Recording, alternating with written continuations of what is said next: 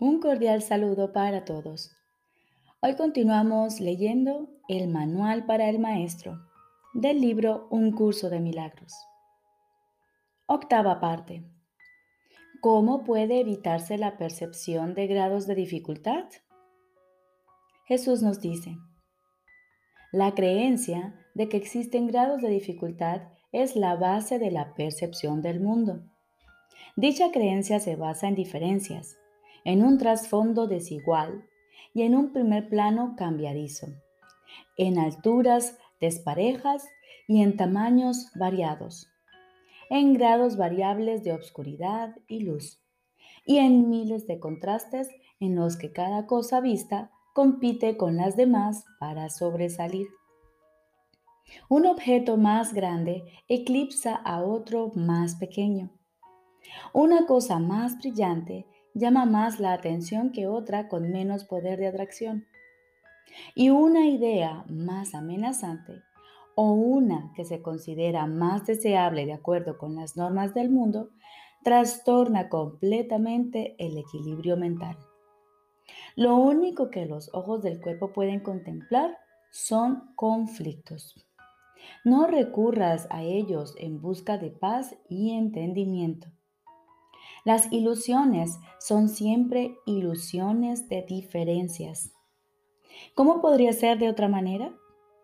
Una ilusión es por definición un intento de que algo que se considera de suma importancia sea real, si bien se reconoce que es falso. La mente, por consiguiente, trata de hacerlo real, movida por su intenso deseo de conseguirlo. Las ilusiones son parodias de la creación, intentos de hacer que las mentiras sean verdad. La mente, al considerar a la verdad como algo inaceptable, se subleva contra ella y se otorga a sí misma una ilusión de victoria. Y al considerar a la salud como un agobio, se refugia en sueños febriles. Y en esos sueños, la mente se encuentra separada. Es diferente de otras mentes.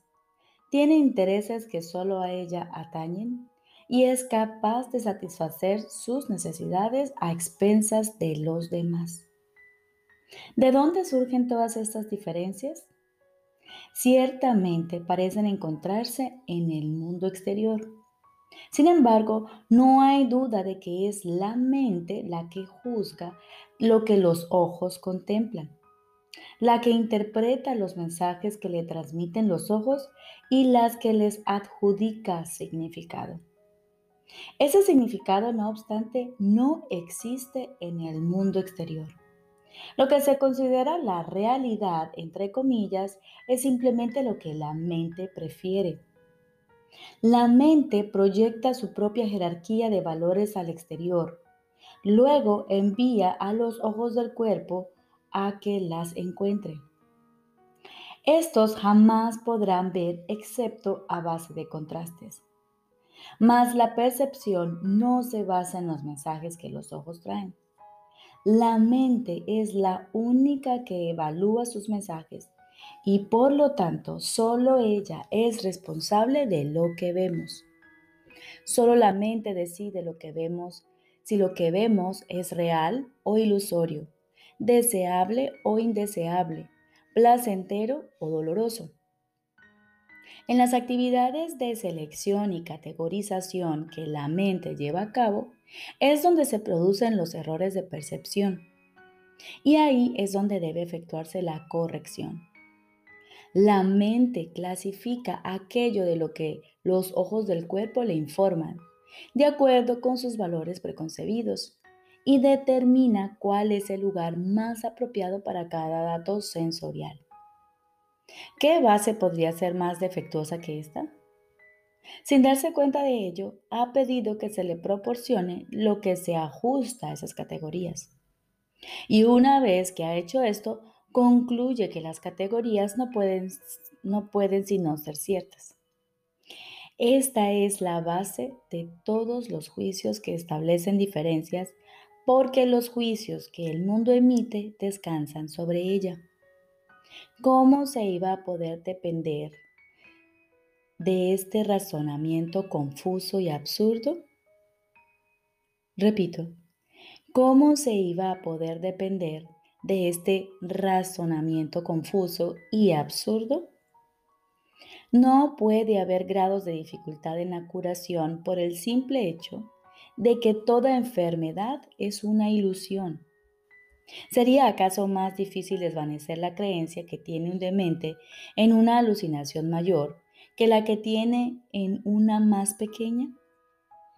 ¿Podría reconocer más rápidamente la irrealidad de una voz estridente que la de una voz agradable? desecharía más fácilmente una orden para que mate que se le pide con un susurro que una que se le pide a gritos? ¿Y afectaría el número de tridentes que tienen los diablos que él ve la credibilidad de estos en su percepción?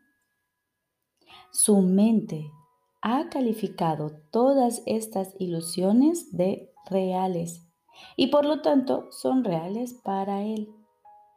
Cuando se dé cuenta de que no son más que ilusiones, desaparecerán. Y lo mismo ocurre con la curación. Las propiedades de las ilusiones que hacen que éstas parezcan diferentes entre sí son realmente irrelevantes, pues sus propiedades son tan ilusorias como ellas mismas. Los ojos del cuerpo continuarán viendo diferencias, pero la mente que se ha permitido a sí misma ser curada dejará de aceptarlas. Habrá quienes parezcan estar más enfermos que otros y los ojos del cuerpo informarán como antes de los cambios que se produzcan en su aspecto. Mas la mente curada los clasificará todos de la misma manera, como irreales. Este es el don de su maestro el entendimiento de que al clasificar los mensajes que la mente recibe de lo que parece ser el mundo, el mundo externo, solo dos categorías son significativas. Y de estas, solo una es real.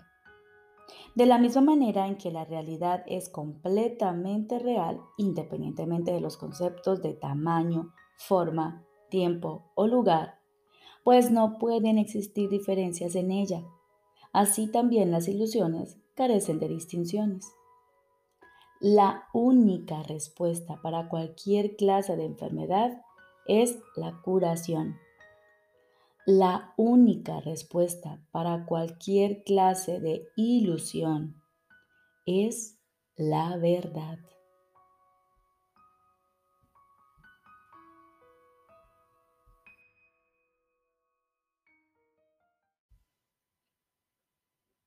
Ahora continuamos con el libro de ejercicios.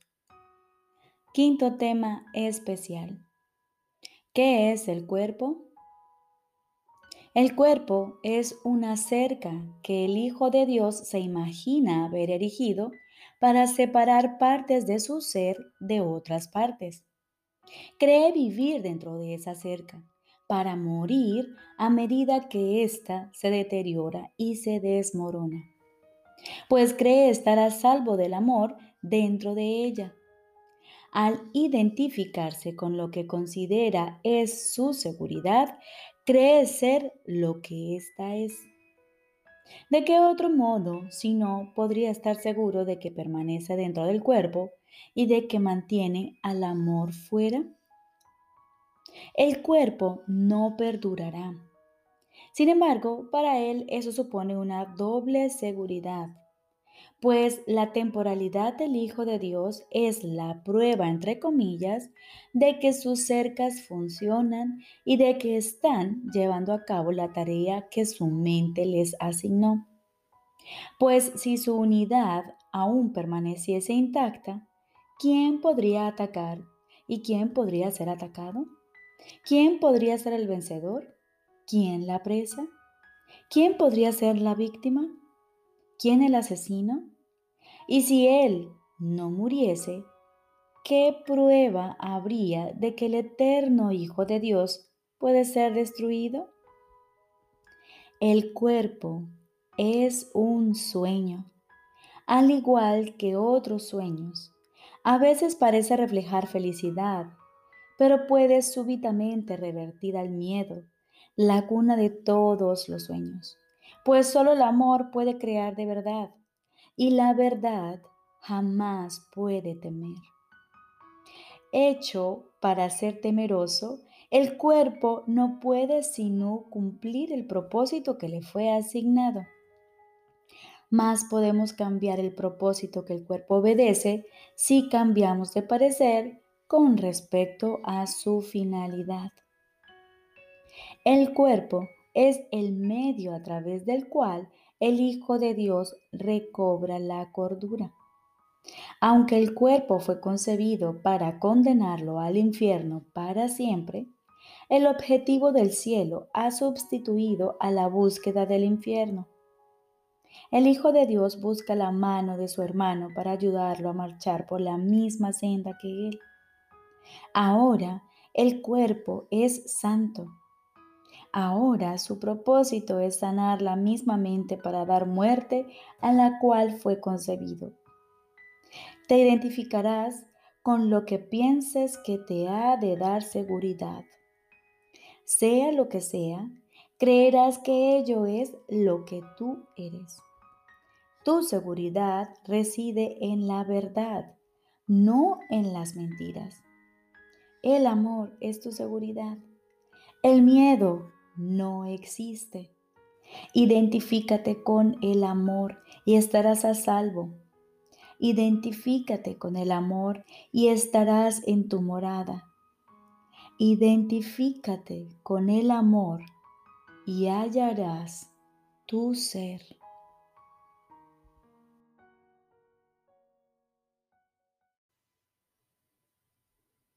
Lección número 266. Mi santo ser mora en ti, Hijo de Dios. Mi santo ser mora en ti, Hijo de Dios. Padre, me diste todos tus hijos para que fuesen mis salvadores y mis consejeros de visión, los heraldos de tu santa voz. En ellos tú te ves reflejado, y en ellos Cristo me contempla desde mi ser. No permitas que tu Hijo se olvide de tu santo nombre no permitas que tu hijo se olvide de su santo origen. No permitas que tu hijo se olvide de que su nombre es el tuyo. En este día entramos al paraíso, invocando el nombre de Dios y el nuestro, reconociendo nuestro ser en cada uno de nosotros y unidos en el santo amor de Dios cuántos salvadores nos ha dado Dios. ¿Cómo podríamos perdernos en nuestro trayecto hacia Él cuando Él ha poblado el mundo con aquellos que señalan hacia Él y nos ha dado la vista para poder contemplarlos? Y con esto guardamos silencio acallamos nuestra mente y nos disponemos a escuchar la voz de nuestro Padre. Estoy seguro de que Él te hablará y de que tú le oirás.